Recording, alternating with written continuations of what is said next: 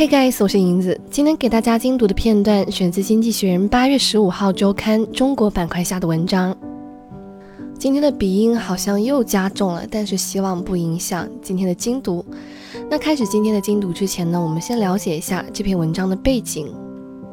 相信大家也有所耳闻，在八月六号的时候，美国签署了两份行政命令，宣布四十五天之后呢，将禁止美国个人企业和 TikTok，也就是抖音母公司进行任何的交易，同时也禁止了和腾讯和微信有关的任何交易。也就是说，微信和 TikTok 都面临了封杀。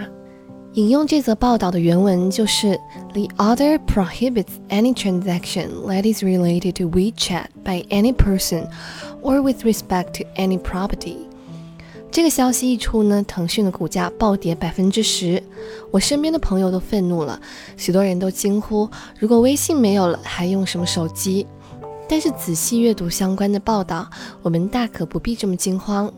虽然按照行政措辞，极端情况下，全球所有的苹果手机都没有办法使用微信。但是，由于美国的这项禁令所禁止交易的 transaction 范围边界非常模糊，到底什么算是违反了禁令，最终解释权掌握在美国政府手中。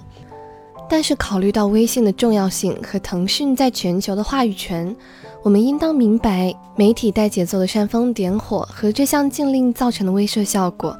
多半大于禁令本身的实际内容。那经济学人具体是怎么报道这次事件的？我们来看片段。首先来看标题和背景句：WeChat in America: The Big Unfriending. A vaguely worded order from America's president is causing pandemic among millions of WeChat users. 首先来看 unfriending 这个词，许多人可能一下子会以为它是形容词，表示不友好的。但实际上呢，它是一个名词，而真正的形容词其实是以 ly 结尾的 unfriendly。那 unfriending 这个词，我们先来看它的动词形式 unfriend。它做动词是一种网络用语，表示一次性频繁的删除了很多好友。相信有不少人都这么干过，突然心血来潮的就想 unfriend 许多人。清理一下自己的好友列表，但实际上呢，这样做有时候会导致一些很尴尬的后果。比如说，被删的那个人某天突然有事拜托你，发现他被拉黑了，那这对你们的关系，甚至是他个人的尊严而言，都是有伤害的。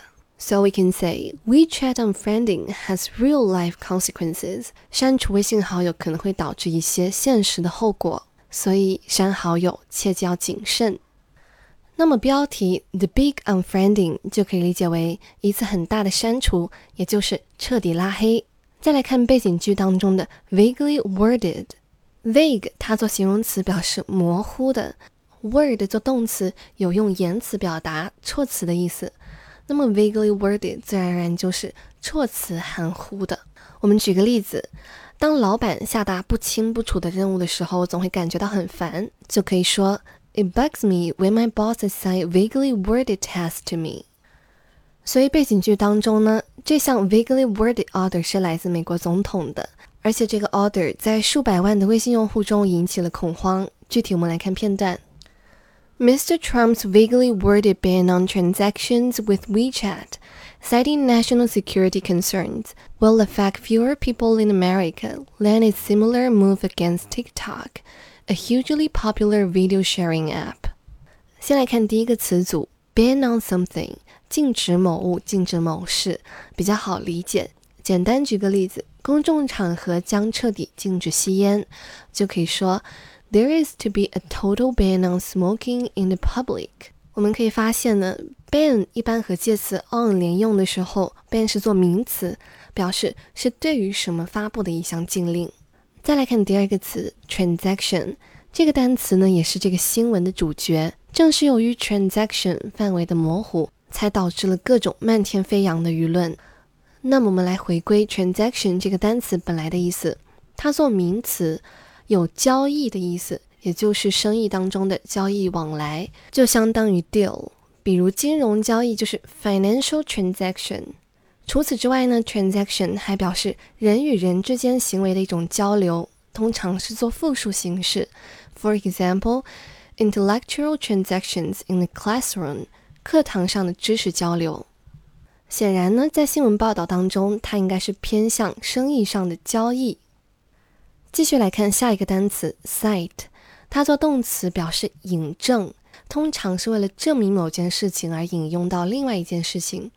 To mention something as an example, explanation, or proof of something else。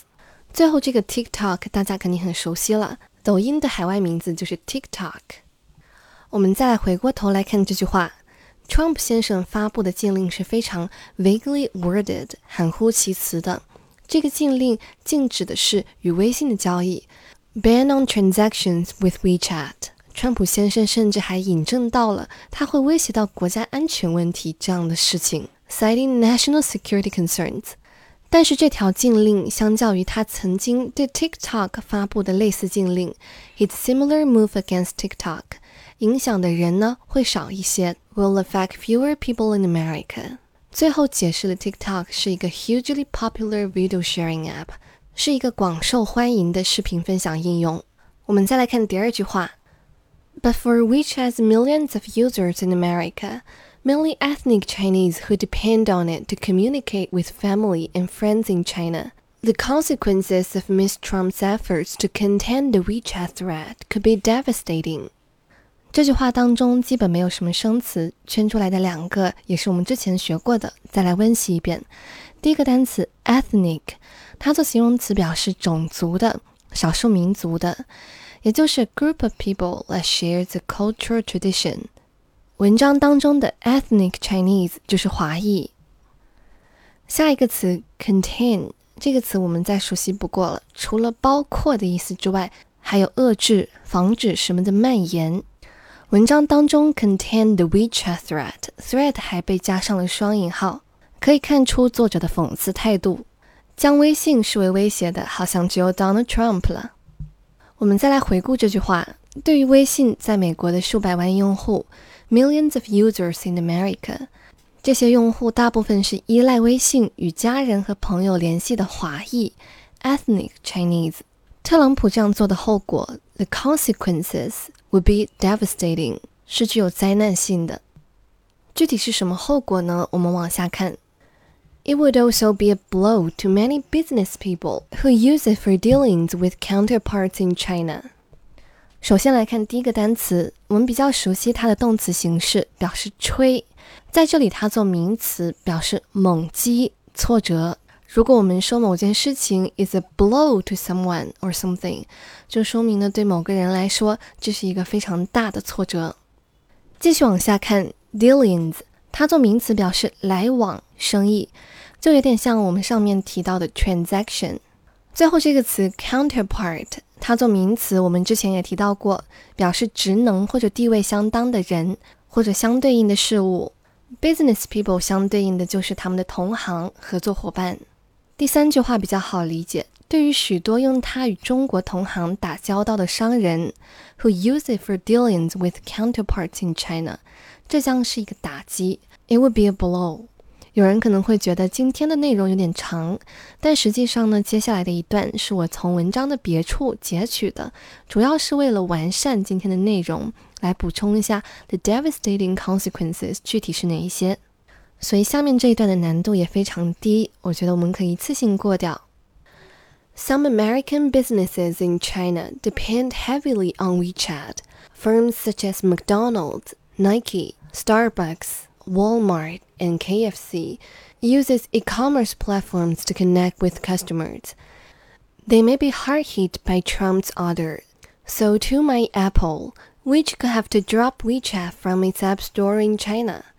If forced to choose between their iPhones and WeChat, more than 90% of 850,000 people surveyed this week on Weibo, a Chinese Twitter like platform, said they would buy a new WeChat enabled phone. 这段当中的生词其实就基本上是没有的，我们只要来具体讲一些词组的用法。首先是第一个划波浪线的地方，depend heavily on，表示严重依赖于，这个很好理解。第二处地方呢是 be hard hit，表示受到沉重的打击。For example, the revenue of hotels continue to be hard hit due to the pandemic。由于这次的疫情呢，酒店收入继续受到严重的打击。将近结尾这个地方呢，有一个词组是 drop A from B，就是将 A 从 B 当中移去。其实 drop 这个单词我查阅了各大词典，基本上它的意思是降落、低落、下坠这样的意思。如果要跟删除、移去扯上关系的话，那可能要用到它的另外一个意思：终止、放弃。For example，drop the idea，叫你打消那个主意。所以文章当中，drop WeChat from App Store 就是将微信从应用商店当中下架。最后还有一个词组是 WeChat enabled，表示支持微信的。enabled 这个后缀很好理解，表示支持什么的。我们一起来回顾一下这个段落。一些在中国的美国企业是严重依赖于微信的。文章当中列出了一些企业，比如 McDonald's 麦当劳、Nike 耐克。Starbucks、星巴克、Walmart and KFC、沃尔玛和肯德基。其中要注意的是，Nike 这个品牌呢，很多人会念成 Nike，可能是因为中文的音译耐克，让许多人误以为它的英文发音是 Nike，实际上它应该读成 Nike。Nike 这个词源于希腊语的胜利女神，The Goddess of Victory。知道这个意思，我们应该就不会发错它的发音了。这些在中国的美国企业利用微信的电子商务平台和客户联系，uses e-commerce platforms to connect with customers。他们可能会因为这项命令受到很沉重的打击。They may be hard hit by Mr. Trump's order。就连苹果公司也不例外，so too might Apple。因为他可能不得不将微信从中国的应用商店中下架，have to drop WeChat from its app store in China。 最后，文章列出了一项统计。这个统计调查是在微博，也就是一个 Chinese Twitter-like platform 上进行的。对于外国人来说，微博就像他们的推特一样。这项统计的内容是问大家：If you are forced to choose between your iPhones and WeChat, what would you do？如果不得不在你的苹果手机和微信之间做出选择？那么，接受统计的八十五万人当中，超过九成的人都认为他们会再买一个 WeChat enabled phone，支持微信的手机。本文的讲解就到这里啦。由于文章的难度很小，再加上有一些不太友好的报道，就没有全文精读了。感兴趣的朋友可以查看八月十五号中国板块下的这篇文章。希望读者们阅读文章的时候，要保留自己的理性和客观分析。周刊资源公众号后台回复“周刊”就可以获取。See you next time.